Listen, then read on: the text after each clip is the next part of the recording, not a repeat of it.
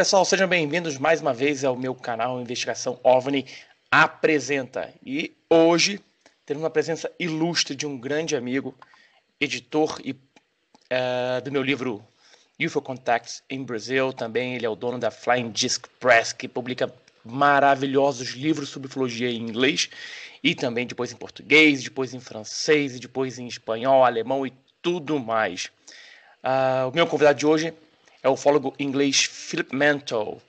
Ele é ufólogo desde 1979, quando se juntou ao British UFO Research Association, Bufora, e a Yorkshire UFO Society, UFOs.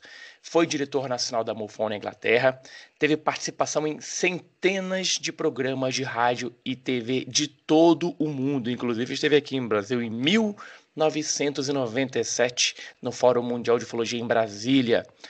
Autor e coautor dos livros UFOs na Rússia e OSNIs, Segredos Russos, ambos publicados pela Biblioteca UFO, Introduction UFOs, A Young Person's Guide, Russia's Roswell Incident, and other amazing UFO cases from the former Soviet Union, Roswell Alien Autopsy, The Truth Behind the Film That Shocked the World, e chocou mesmo, Without Consent, uh, Close Encounters of the Fourth Kind in the UK, and a novela que ele escreveu, a novela que eu digo é uma, é, é uma ficção, Once Upon a Missing Time. Então, trago para vocês agora o meu querido amigo Philip Mantle. Hi, Phil. Well, good I, afternoon, Tiago. I speak only good stuff uh, about you in Portuguese, so you don't have to worry about it. I'm sure you did. I'm sure you did. my friend, thank you very much to be in my in my YouTube channel. It's a very honor and a, and a pleasure to have you here and let the Brazilian audience know a little more about you, about your work, about the Flying Disc Press, uh, which is very important for me because had gave me the opportunity to write in English and publish my my first book in English. Thank you very much. Well, the pleasure is all mine, I can assure you. Well, my friend, uh, let's start uh, in the beginning. And uh, is the, the same questions I always ask uh, for, to my guests. When did you when did your interest in, in, in ufology start? Yeah, good question, Thiago. I mean, when I think back, I always had an interest in all things paranormal as far back as I can remember. Um, but uh, coming up through my teenage years in high school was when I, I really started to get interested in things. For example, where I used to live, literally the opposite side of the road was my best friend's grandmother, and she used to go to the spiritualist church. So on occasion, I, I, I went with her. I found it fascinating you know, didn't necessarily agree with everything, but you know, it was a, a great way of finding things out. Because I, I left high school in 1974, so it's a long time before the internet and uh, you know that kind of thing. So there wasn't. If you wanted to find things out, you either went to the library, which wasn't much help, or you went and visited people or places. So that's what I did. Now, around about that time, um, I was also interested in astronomy. The space race, of course, was still going strong. And um, I read one book on astronomy that had one chapter in it on UFOs, basically dismissing them, really. But nonetheless, it kind of piqued my interest. So in 1974, I left school, not really knowing what to do with myself. So I went from one job to another, but I, I started to read about UFOs. Uh, then, of course, in 1978, the Spielberg movie Close Encounters came out here in the UK. And uh, I went to watch that. And then in late 1978, early into 1979, I went to work in West Germany, as it was then. I uh, didn't speak the language, uh, and I was only there for about four months. So I, I asked my mother if she could send me some books to read because we couldn't find any English books at all. And She sent me a box of books and they were all on UFOs. I have no idea to this day, where she got them from, but nonetheless, that was really piqued my interest. So when I came home, um, my aunt, who lived just around the corner from us, I used to live about five miles from a city called Leeds. Well known football team, Leeds United, of course. And they published every night and still do now an evening newspaper called the Yorkshire Post. Yorkshire is the county in which I live.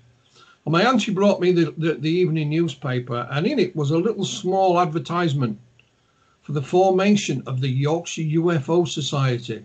And it was coming up that Sunday in Leeds.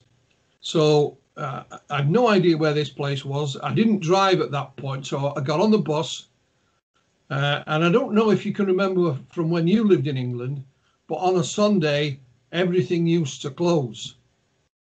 So I I, I gets on the bus and goes into Leeds, and it's like a ghost town, you know. So you couldn't really ask anybody where this place was. But anyway, I managed to find it, and there was about 20, 30 people there. And the Yorkshire UFO Society was started by two brothers, Graham and Mark Birdsall.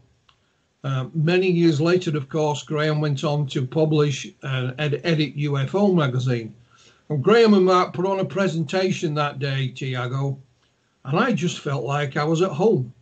Uh, it was great. They also had some books to read, some more books I could buy, and and that was it. That was me hooked. And um, so I joined the Yorkshire UFO Society there and then, and, and I was up and running. That's how it all began for me.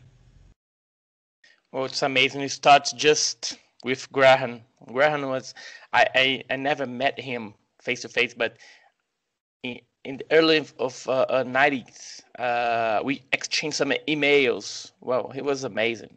He was amazing. He was a great guy.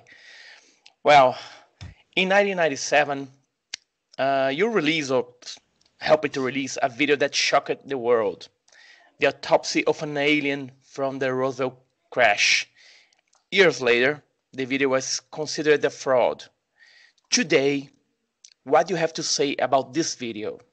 Yeah, first of all, you got the date wrong. It was 1995 it came out. 1995. Yeah, but uh, today it's still the same, Thiago. I mean, I was first contacted by the, the promoter of the alien autopsy video, a chap called Ray Santilli, as far back as 1993.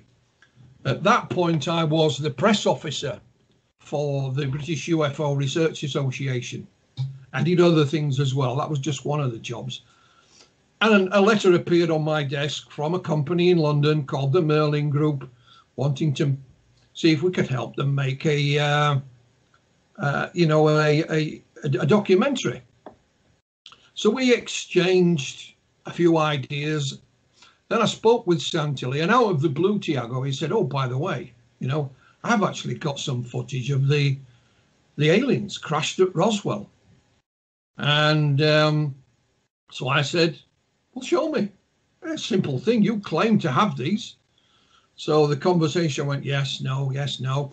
I met Santilli in London one evening when we were um, putting on a uh, a presentation for Travis Walton and Mike Rogers. The movie Fire in the Sky had just come out and, and Ray Santilli's offices were nearby, so I invited him over. He told me this fantastic story about his business that he was in. You know, he bought and sold music, you licensed it. And he said he'd been in Cleveland, Ohio, looking for old film clips of Elvis and what have you. And he bought some.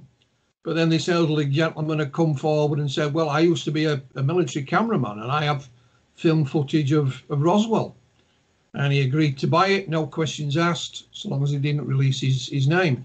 So, you know, as, as you know, the film came out in, in 1995. It went around the world, and it was probably one of the biggest stories in UFO history, simply by the amount of coverage it got. And um, I was accused at the time because I'll give you an example. My wife and I got a small, a young family, and we were building a large extension on our house. And someone said, Well, where does Philip Mantle get the money from? You know, I worked in a factory. Thiago. They, said, well, he doesn't have that kind of money. Well, they were right, I didn't. But my wife did. They never thought to ask that. But Before I met my wife, she'd had her own property, which we had now sold, and we used some of that money to build the extension. But it was kind of wink, wink, nudge, nudge, say, you know, Santilli must be paying him. So I was accused of being on the take. I was accused of being Santilli's accomplice, you know, all this kind of thing. So I decided then and then that no matter how long it took, I would get to the bottom of this. Now, one of the reasons I, I, I asked Santilli to show it at our conference, which was the first time anybody saw it in public, was I it was August 1995.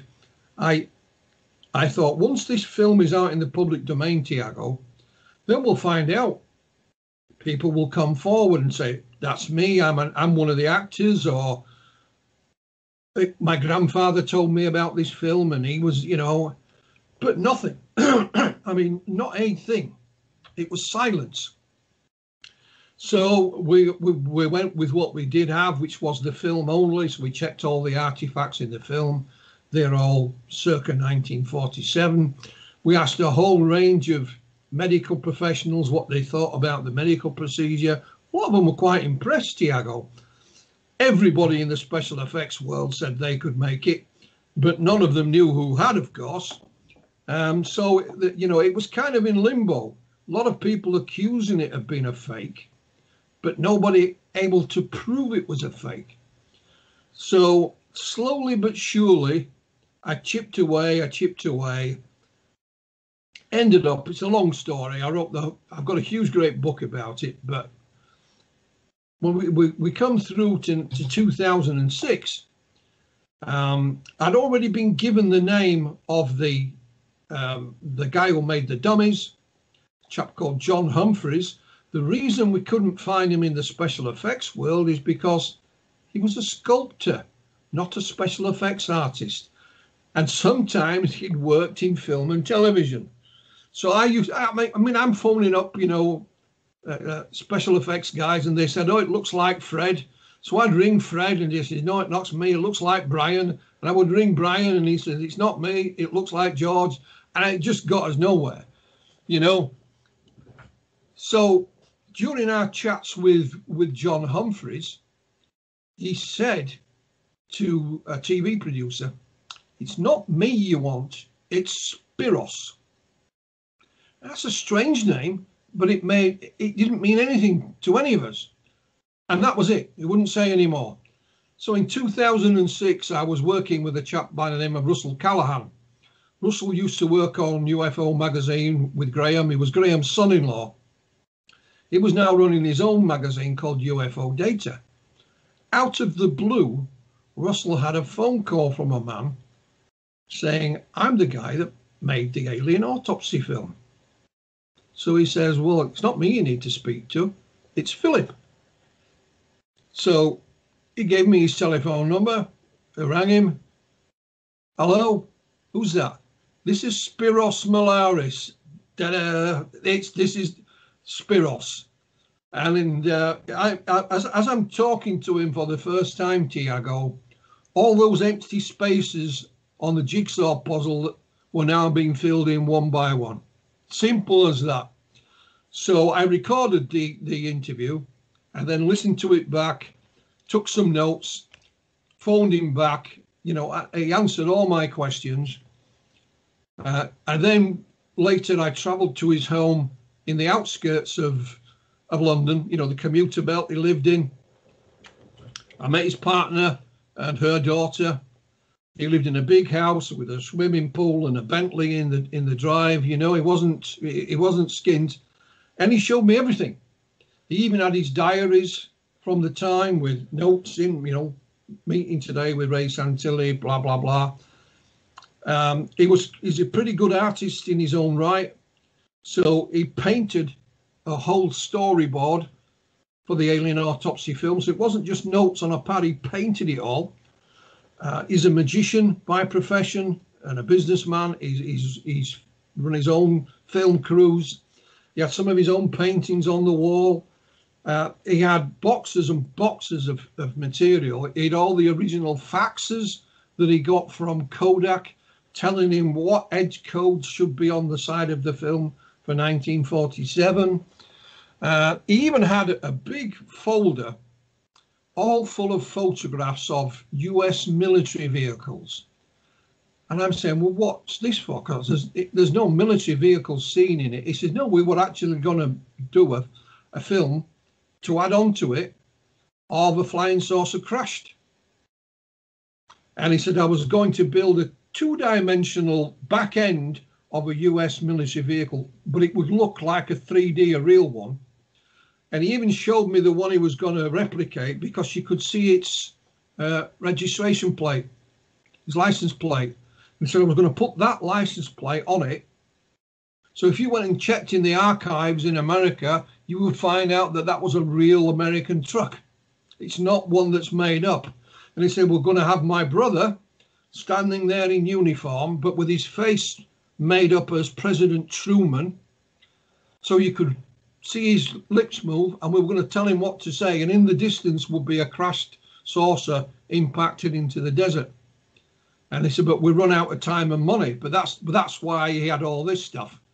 He even had tape recorded telephone conversations with others involved, admitting it was a fake and so on. So not only could Spyros tell me the story, he could prove what he was saying as well. He could support it and and that's it. You know, there's a lot happened in between there. Uh, um, so I, I, put the book out, you know, um, and it's all there. And I, and I, re, I revised it because last year was 25 years, you know. So, like I said, when, when we originally started, it was all in paper. So I, I got stuff out of my files, and I could put I could be writing about something, and I could show you the facts that I got from Ray Santilli or the letter I had from somebody else uh, or a transcript rather than just summarize it. Well, I'll summarize it here, but if you want, here's the whole transcript. You can read it word for word. So packed all that in a book. And Spyros uh, has been attempting to write his own book for a number of years. He finally got it finished at the last year. Then COVID came along, so we had to suspend it and then it was ready to go for Christmas, and we got shut down again. So the book is literally sat there waiting to be printed at the printers, but it's closed. So we'll have to wait until the lockdown uh, goes, and we'll find. I, have I've seen some of the book. It's not a story. I've I've written the forward for it, and um, you know, and then we'll take it from there. But uh, it, there is no denying it. You know, it is all a fake. But but I think what's important about it, Thiago, is that it's very easy to call things a fake. This was a huge story. And because it was so personal, I was going to make sure that I was going to find out. So the likes of Philip Klass and those that just dismissed it as a fake, none of them could prove it. But it was me, a UFO researcher, who stuck at it and finally got to the bottom of it. And, and that could, you can use the same approach with any case doesn't necessarily mean it's going to turn out to be a fake. You know, you have a case from, say, I don't know, 1980 that you now start looking into, you dig into it and dig into it, and you just follow where, where the information leads you. And at the end of your day, you say, well, this is what I found, which is exactly the approach I took with the alien autopsy film. I'll just keep going until I've, I've, I find out the answers. I just didn't think it would take so long. but there you go. But having said that, look at the people that have been investigating Roswell for a lot longer than that. You know, and they still can't prove it one way or another. But that's that's another argument. You know. Yeah, you're correct. Uh, and when when someone says that uh, it's a fake, and you cannot prove it's a fake, it's just opinion. Yeah. Just opinion. Well, in my opinion, it's a fake. Okay, but you can prove it's a fake. No, and you dig, and you got it. It's amazing. And I remember when uh, we we saw it in, in Brazil was on air uh, on a on a TV show called Fantástico, Fantastic, and uh, I was amazing with that. Whoa! Finally, yeah. we got it because everybody believed that. the the, the films or the films of 1947, uh, the the clothes, uh, the the the, uh, the things you used to cut the daily was yeah. from 1947, so it was perfect. It was yeah, perfect. Yeah. And, and, and what happened, what to remember as well, Thiago, this was also at the height of the X Files TV programs.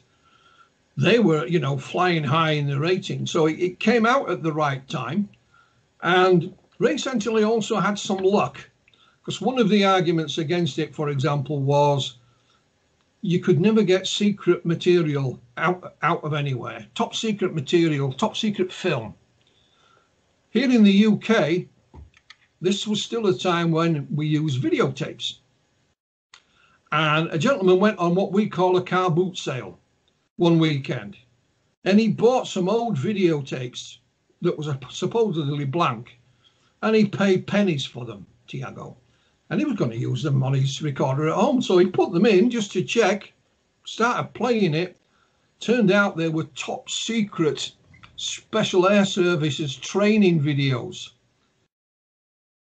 SAS, you know, world renowned uh, military, and they were found on a car boot sale. Then, of course, when you look at the alien autopsy film, apart from it going out of focus now and again, it's in very good condition.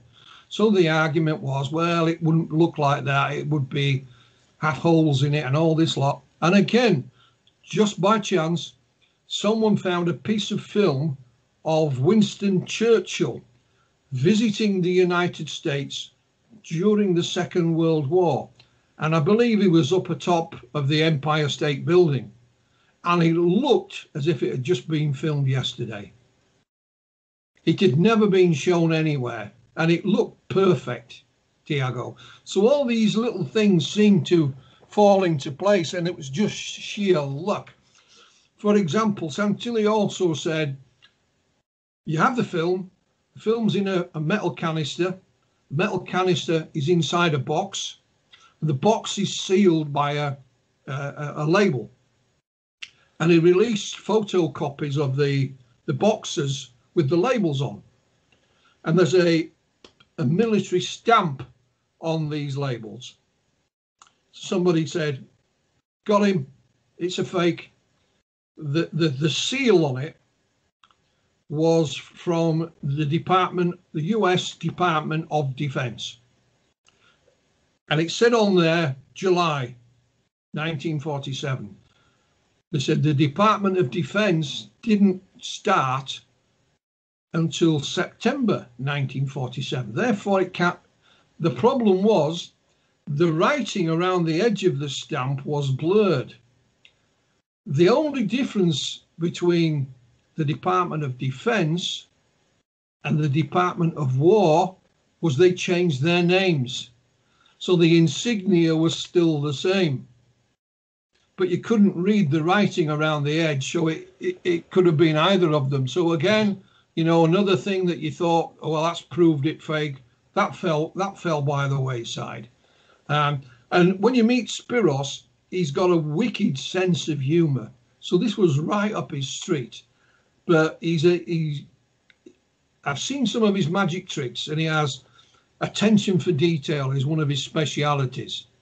He even got someone's mother, I believe, to write the labels out because they still wrote the old-fashioned way. They were used to writing with pen and ink, whereas today ah, can you remember the last time you wrote a letter with a pen?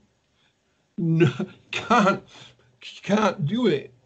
So even in the, when you when you watch the alien autopsy film, on the wall on the left, down at the bottom, you even see a, um, a um, an electrical socket, and it's an American electrical socket because they are different to what we use here in the UK it's there's nothing plugged into it. it. It doesn't work. There's no wiring out the back, but he's put it in there just in case somebody saw it. You know, the telephone that's on the wall, somebody said, ah, it's got a curly flex. They didn't have curly flexes in 1947. Well, yes, they did. You just had to pay a little extra money for them. Yeah. and, and Spyros knew that. So these little things were all built into it.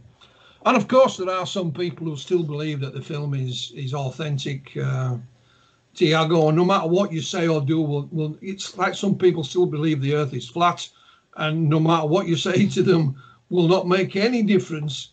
You know, um, but it was a it's a fascinating story, whichever way you want to look at it. It really is, and some people said, well, you know, did it did it cast you ufology in a bad light? I said no, because what we did was to expose it to the media, expose it to the public, and it was a ufologist, me, and a few colleagues that finally got to the end of it. Uh, no one else. But it was a huge story. What was you supposed to do? Was I supposed to walk away and ignore it? Had I done that, somebody else would have picked it up and run with it. So, uh, yeah, a great story. Uh, it's one I'm trying to get away from, but it will haunt me for the rest of my life, Thiago. But it, it, it will. It will. It will. Yeah. yeah, you know that. What's amazing it was, uh, I think it's an example of how to research ufology. Yeah. You got something, and you you dig, dig, dig until find the answer, the truth. Yeah. Yeah. Even some people don't believe it. Well, but but it's okay. It's amazing. Uh, my friend, next question. You were one of the first UFO researchers in the world to bring UFO cases from the former Soviet Union to the West. How did you get this? Yeah, good. Again, another story here for you, uh, Thiago. Back in 1987, the official Soviet news agency was called TASS, T-A-S-S. And they sent a press release out saying that a UFO had landed in Voronezh in Russia and that these strange tall creatures had been seen and it left deposits on the ground after it had departed. And the Western media got in touch with TASS and they said, you know, is, is this a joke? And TASS said in a typical Soviet way, we don't joke, you know? So at that time, I, I was working with Bufora, and I had a phone call from a Russian newspaper. Uh, I'll try and pronounce its name. It was called Izvestia. This was a national newspaper across the Soviet Union.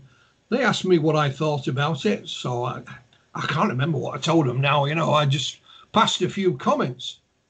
They then sent me a copy of the printed newspaper, uh, and again, I couldn't read it. All I could see was my name, and I lived in a town then called Batley. Uh, not far from here, where I still live, but it was a, a town called Batley. Weeks later, I start to get letters from the Soviet Union. All it said was Philip Mantle, UFOs, Batley, England. No street number, no no county, no nothing. And they kept coming and they kept coming. Most were in Russian, so I didn't have a clue. Then books were sent, again, most in Russian.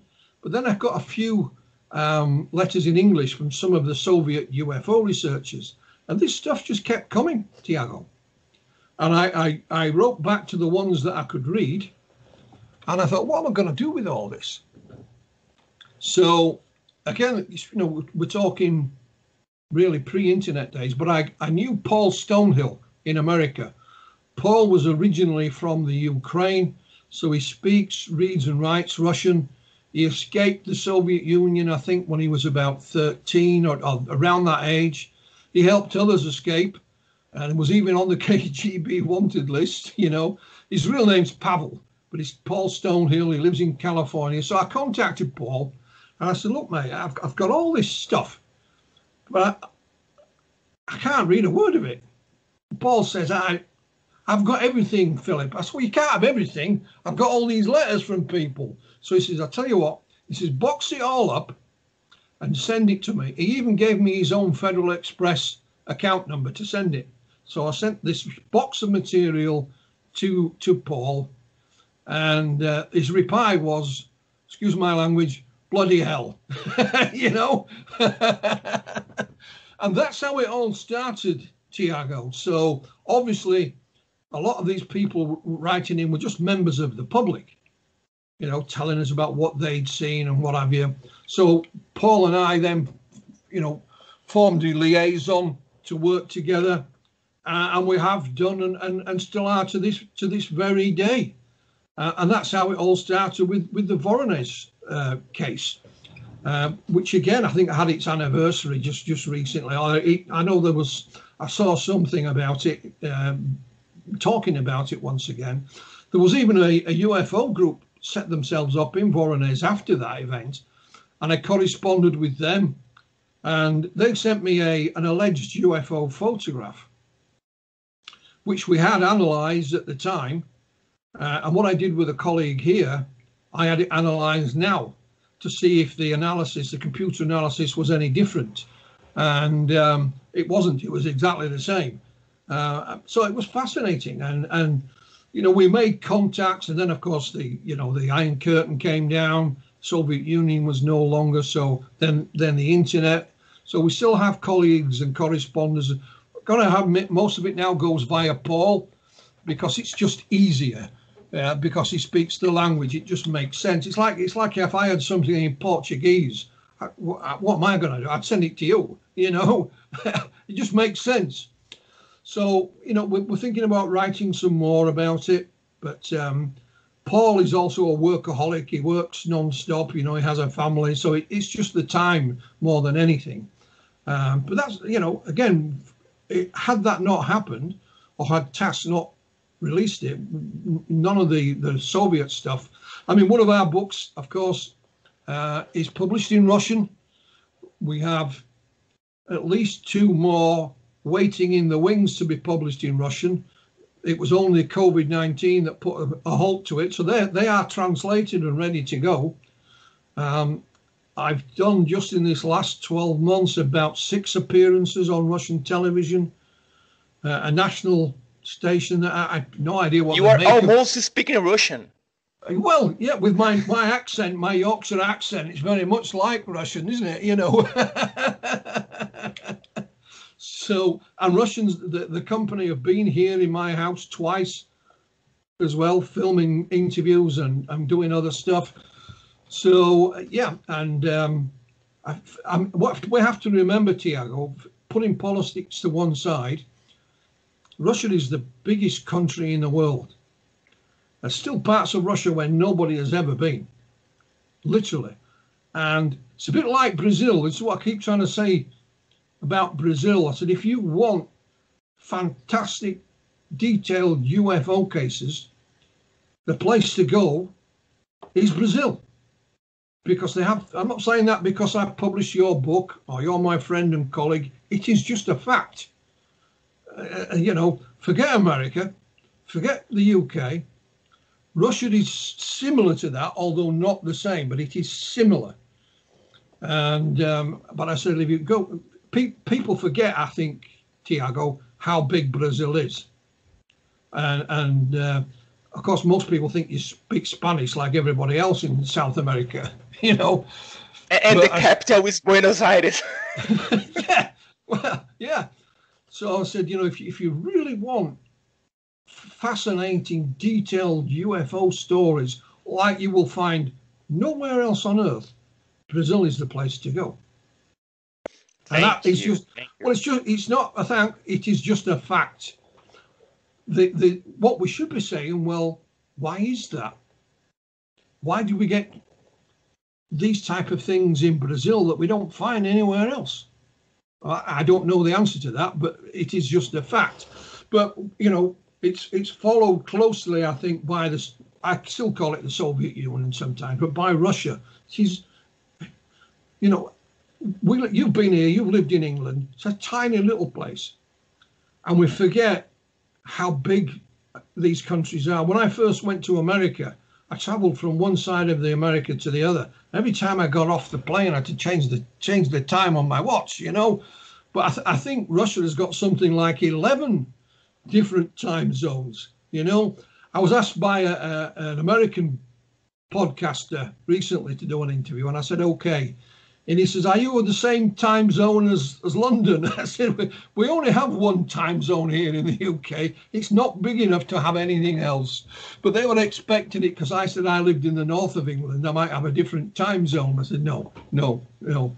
And uh, I know when I was speaking at one of the conferences in America, I literally came out of the hotel and there was a river behind it. I went over the river and it was a different time zone. yeah, is that that way in, in US and uh, in uh, Russia? Yeah, they have a lot of of times. Uh, but Phil, do you still believe there's uh, cases of the former Soviet Union that is, is still kept in secret? Amazing oh, cases. Yeah, I mean, there's no doubt. I mean, when the KGB files were released, they were began because of an incident on the Russian-Chinese border with the military. Uh, an object was seen, and all the communications went off. So it scared the Soviet mi- military.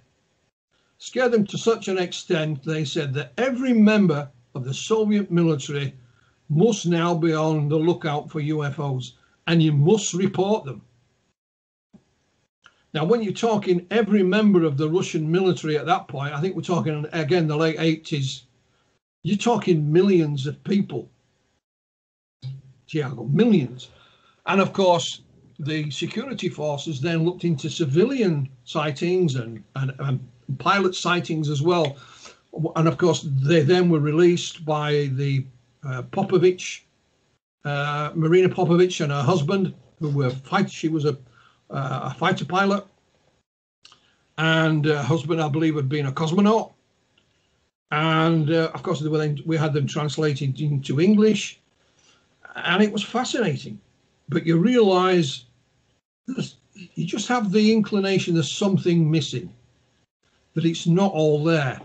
Similarly, here in the UK, our Ministry of Defence will tell you that all of their UFO files have now been released to the National Archives.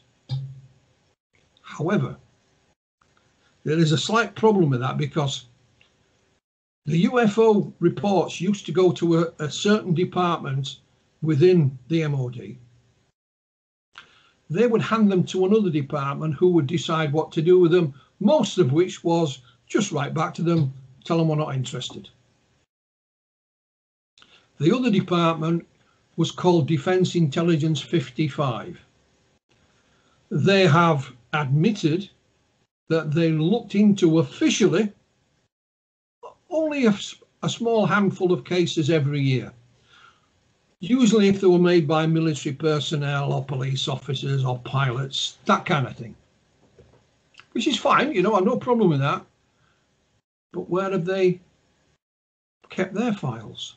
Because all the files that we have are from the other department. So where are the files from? It comes under Defence Intelligence. And their department is called DI 55, which is Defence Intelligence 55. And the reason we know this is because they the MOD commissioned a, a, an official UFO study, which was published in Classified in 2000, and it was called Project Condign. It was finally released under the Freedom of Information Act, I think about three years later, by Dr. David Clark. He obtained it.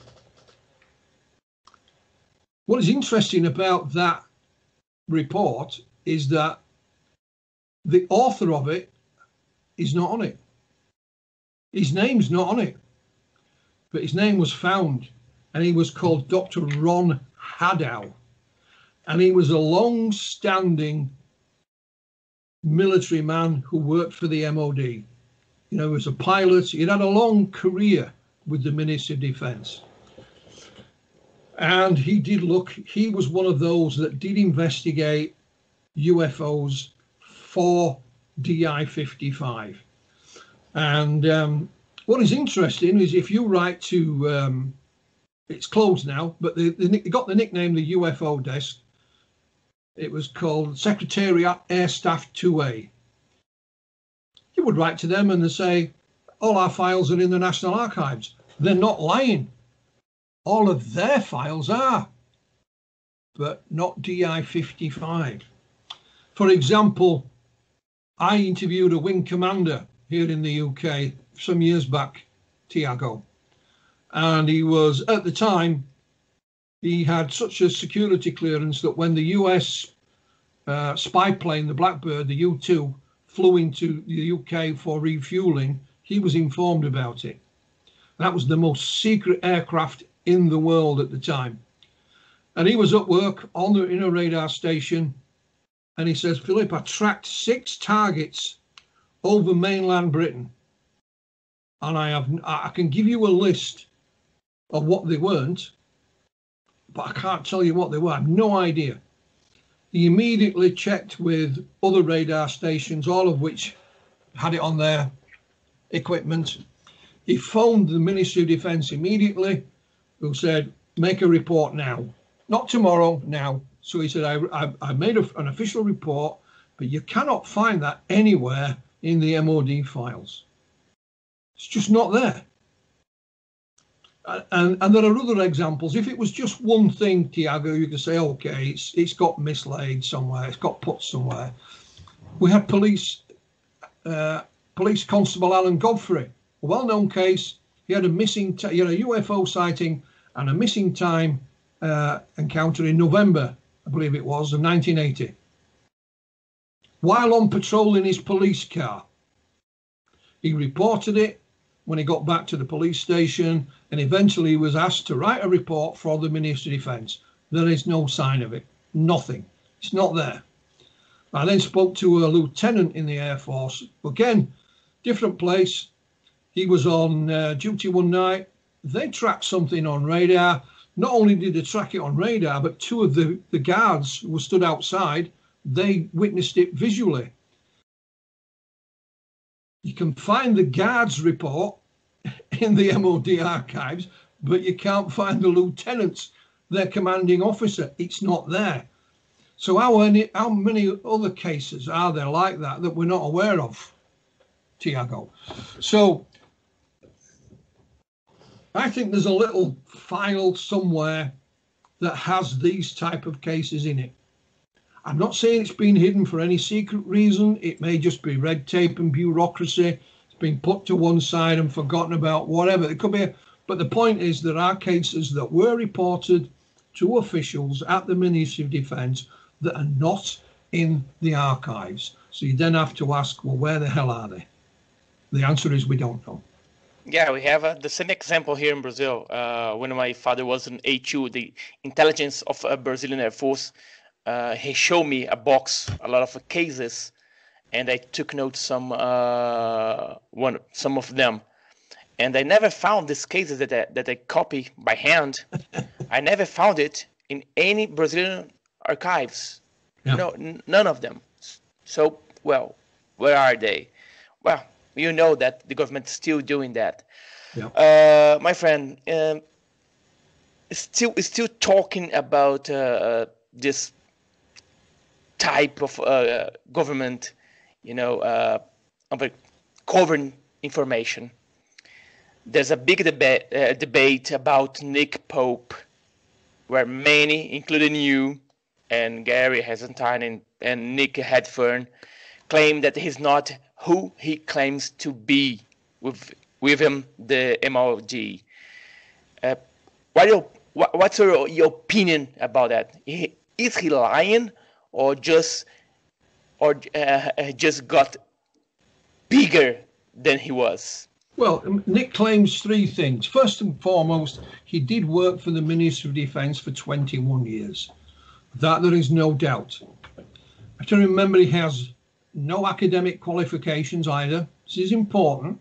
Uh, so he has no degree, no PhD. So we call it higher education here. So once he left high school, he's got nothing. I'm the same. I've got nothing. Um, he claims that A, he ran the British government's UFO project. He ran it. That's that's his first claim. He then claimed that he investigated UFOs, crop circles, alien abductions, and other strange phenomena for the MOD. And he claims he was the Ministry of Defence's, the UK government's UFO expert. It's on the front of one of his books. Well, all three of those claims are, are not right. First and foremost, the, the British government's Ministry of Defence never had a UFO project. They had what was called the UFO desk. That was a nickname it got.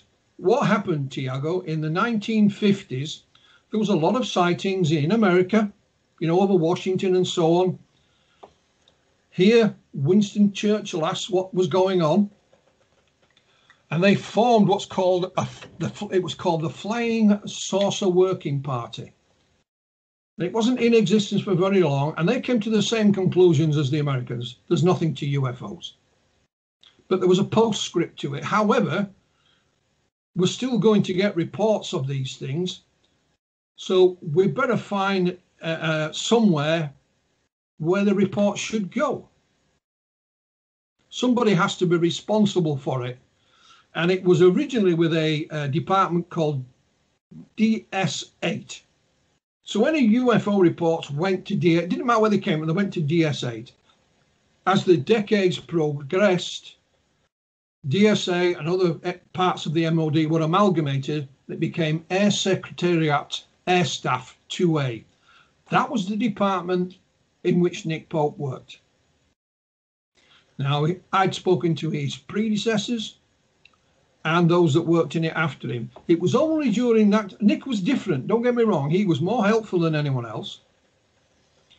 But there was no UFO project, it didn't exist. The only UFO report was done by DI 55, as we've just discussed, and it was called Project Condign. Nick's department were not involved in it. It, it was published after Nick had moved on just to give you an example, this report, the Condign report, was circulated within the MOD internally. Nick's department were not even on the mailing list, so they didn't get a copy of it. Nick has openly said that, they, that a lot of their other duties was dealing with Air Force matters, like low flying complaints, you know, all this kind of thing. So he would get letters from mainly members of the public, and he would reply, he would respond, but not before he passed it to DI 55. There's a, there's a phrase here in, in, in what, what Nick says, as what, what if is official. Officially, they looked at these reports to see if they were of any defence significance.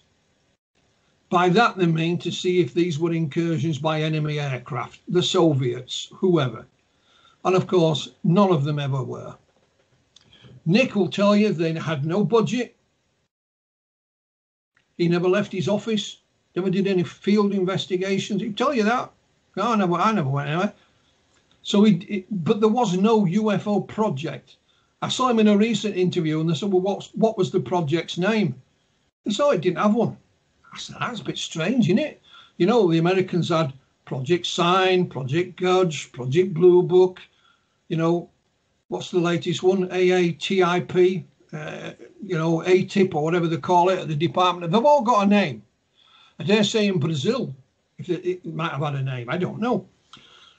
Next up, investigations. Well, he never did any because that was not their remit. Both his colleagues that preceded him and those that followed him said that is not true. It was not with, we didn't have the resources, nor we were, were we briefed to do that kind of thing. We would just answer the letters. Um, uh, and and as for being the UFO, the British government's UFO expert, well, it's just a joke. It's it's not true. So we've got documents from the MOD. Bearing in mind when Nick was doing the job on what's what got the nickname the UFO desk, it was from 1991 to 1994. Never in a thousand years did he think that all the documents that passed his desk would eventually end up in the National Archives for anyone to see. So we have letters in there replying to members of the public. For example, uh, a chap called James Easton asking what Nick Pope's role. He claims to have ran this, that, and the other, and they say no, he didn't run anything. When Nick began that job in 1991, remember the, this is the civil service. He was a D grade civil service employee. D grade is second from bottom. So when you start in the in the civil service, the only you start off at E grade. He was only one up from that.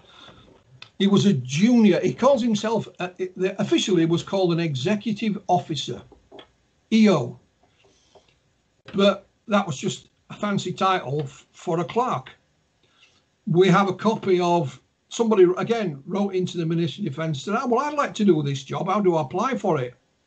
And they said, "We advertise it internally." He said, "Well, what you know, what is it?" So they sent him the specifications of what you would need to do this job.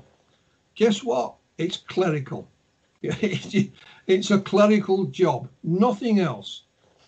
And uh, you, so let's assume, right? For example, let's assume that our government, UK government, did indeed have a, a UFO project at the MOD. Would you make the head of it someone with no academic qualifications and he's a D grade junior employee, second from bottom. Would you really do that? Thirdly, when you look at some of the documents that Nick himself wrote, people have reported sightings to him, and he said, I'll give you the addresses of some of the civilian UFO groups. I think you should contact them. So if you're the head of, of the UFO project, are you really going to pass sightings on to the civilian UFO research groups? Somebody wrote in and asked him about um, abductions. He said, We rarely get any such things. Somebody asked him about crop circles. Bearing in mind, he claims to have, have investigated them. He said, We don't have any files on them. There's one letter where a, a person sent Nick a videotape. And Nick Nick's reply is there. And he says, I don't know what this videotape shows. I'll ask a few of the other guys in the office. And that was it. Does that sound like somebody who's running the head of a, a government UFO project? Would it not be, I don't know what this video depicts, we better have it analysed, or I don't know what it depicts, but I think it might be an aeroplane or whatever. And don't waste our time politely. No, didn't have a clue, not a clue. So I'm afraid Nick Pope did not work on the, the UK government's UFO project simply because there never was one. Two, you know, his definition of investigating is sitting in his office and never leaving it. And three, he was not never has been the UK government's UFO expert. It's as simple as that. I don't ask anyone to believe us. Those documents are all there in the MOD archives at the National Archives for you to go and look for yourself. Um, and I was one of those, I just took Nick at his word because I knew he worked at the MOD. I knew if I wrote to him, he'd answer my letter about UFO. So just, you know, let him go. I had him at our conference. It only came up about just over a year ago, a colleague of mine I was speaking to, and Nick Pope's name came up in the conversation. And he said, Oh, you know, don't tell me about Nick Pope. What, what, what do you mean? And, and he started to tell me, and I said, You kidding me? No. So, although I believe my colleague, I went and double checked for myself because he said, Check this file, check this file, check this file because all the files in the MOD archives have a, have a, a code number, Thiago. And lo and behold, I'd already got these files. I'd downloaded them onto my computer.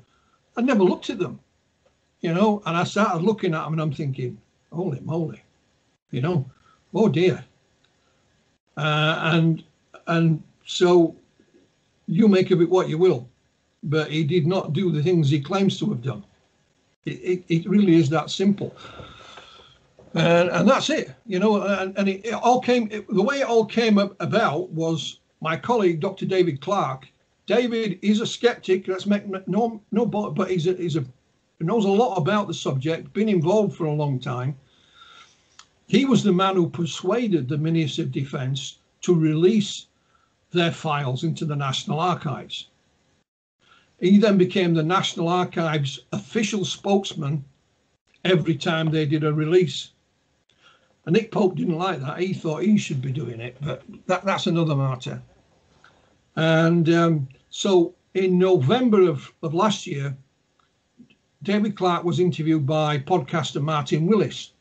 And they were talking along about Rendlesham because it was the, the anniversary of Rendlesham and what have you.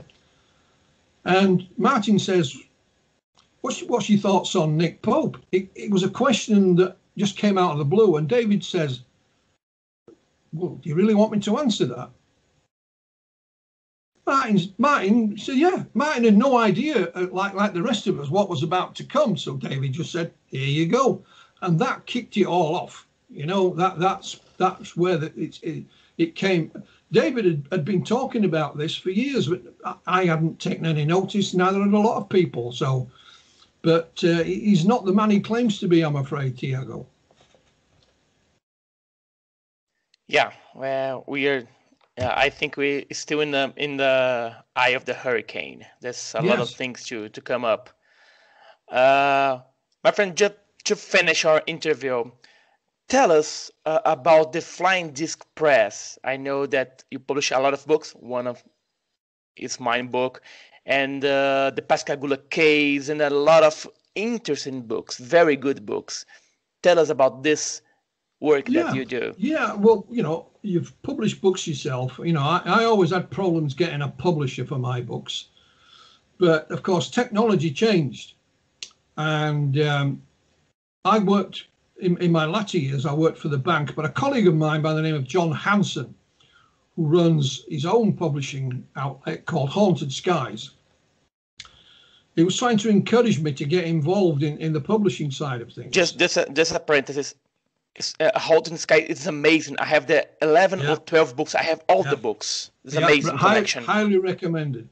So, because I've been involved for so long, Thiago, and done lots of different things, I know people like yourself around the world. Well, a colleague of mine called Peter, Peter Cielebias from Poland, sent me a book manuscript, not necessarily to be published. Peter was practicing his written English. And he wanted me to read it and see, uh, you know, to say how well, you know, was it any good?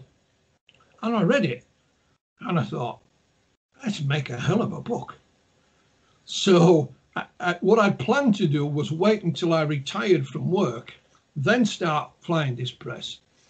So in 2015, I jumped in with both feet, set up Flying Disc Press with an aim of trying to publish as many books as I could from different parts of the world that the English speaking part of the world probably never heard of the stuff that's in it because of the language barriers. So Peters was the first one. I, you know, it was a fast learning curve made a lot of mistakes.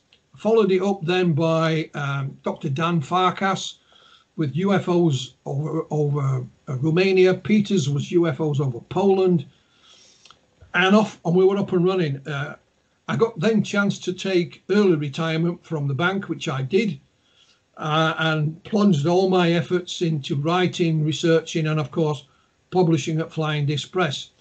And uh, you know, I now have more books than I know what to do with. I, I keep having to turn people away because there's just me here.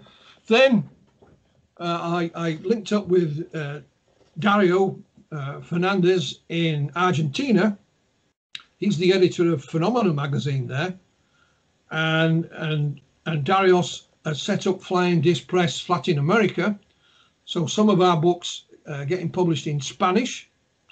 And then I linked up with Jean Libero in uh, in France, and some of our books, including yours, uh, are getting published in French. Uh, thankfully, both gentlemen are very good at English as well, um, and of course, we've made contacts with other publishers. Like we have a German publisher that's interested in all of our books, a Russian one that's interested in some of them, but you know, just the COVID pandemic has put everything on ice in that respect. So that's how it all began, you know, uh, um, Thiago, and with more books to come. Um, you mentioned Pascagoula, so the, the close encounter of Calvin Parker and Charles Hickson in Pascagoula, Mississippi in 1973. Published two books by Calvin. The first became a bestseller. Um, Calvin has sold the, the uh, movie rights. So there's a movie screenplay almost finished. We have a, a contract to do a documentary series about it. Again, it's only COVID that's that's preventing that. Congratulations! We, it's just yeah, because of you. Congratulations. Yeah. Well, we're also working on a um, a graphic novel. That's about a third of the way done. Just yesterday, we had a beautiful model diorama made of the scene, which I wanted. I wanted.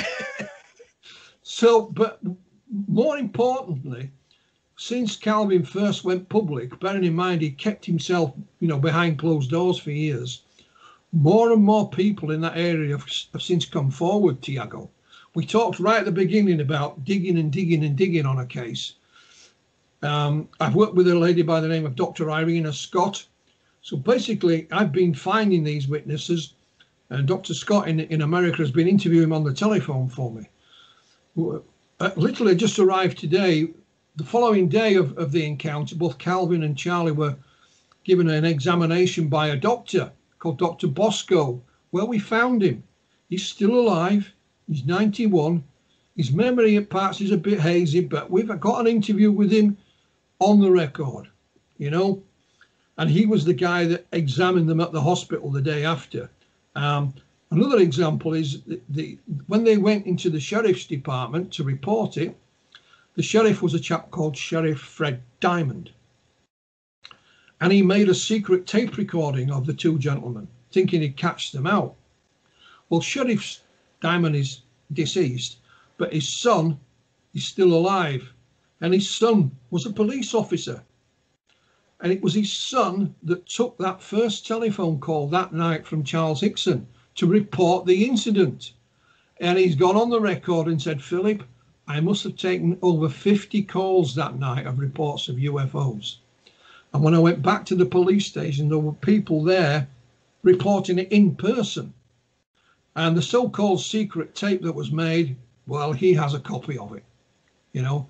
So we even found him, and nobody ever interviewed him before. Uh, so, plus other eyewitnesses from a couple of days before the event, Thiago, to a few a few days after plus on the day itself. So it seems it kind of it built up, then there was the encounter, and then things sort of faded away again. There's peaks and troughs, and we've interviewed most of these witnesses. There's only one or two that have refused to be to be um, interviewed, and fascinating, fascinating stuff. And, you know, people saw the things from the other side of the river from Calvin and Charlie at the same time, same night, same time. Yeah, I, I dare, I dare uh, to say that uh, the Pascagoula incident it's so important and interesting than uh, Travis Walton case. And even more, there's more witnesses. They're more abducted. the Travis Walton was just one.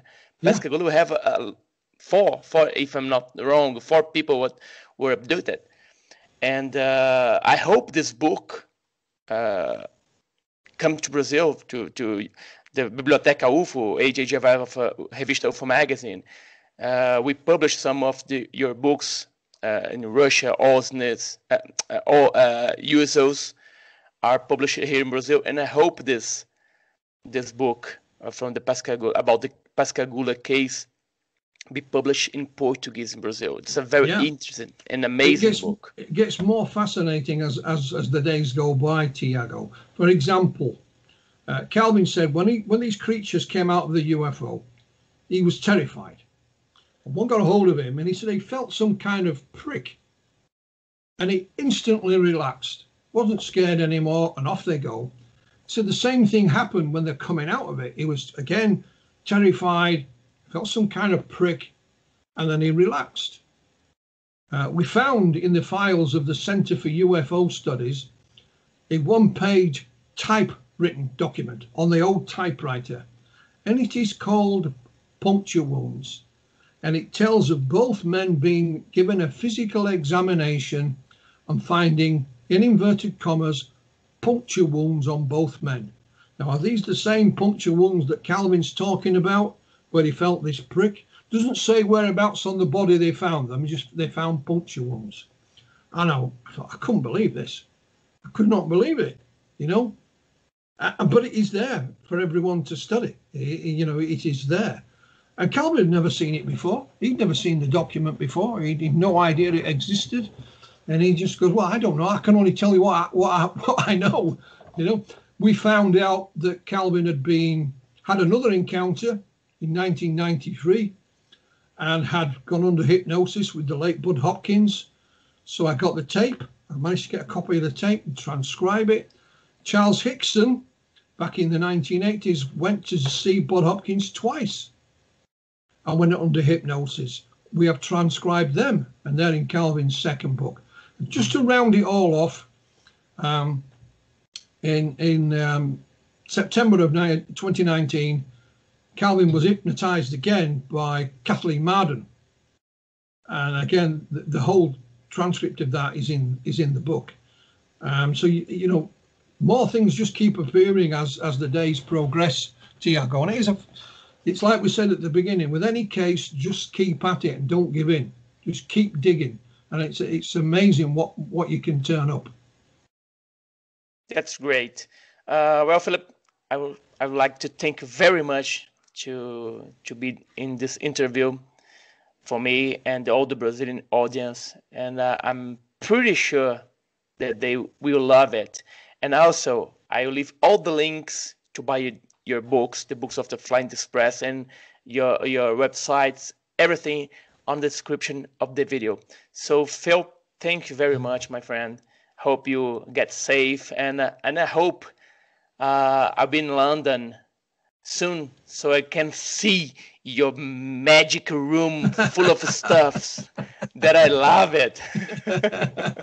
That's been my pleasure, Tiago, and you you take care, my friend. Thank you, my friend. Pessoal, espero que vocês tenham gostado dessa entrevista. Philip Mantle aqui com vocês. Um abraço para todos e até mais.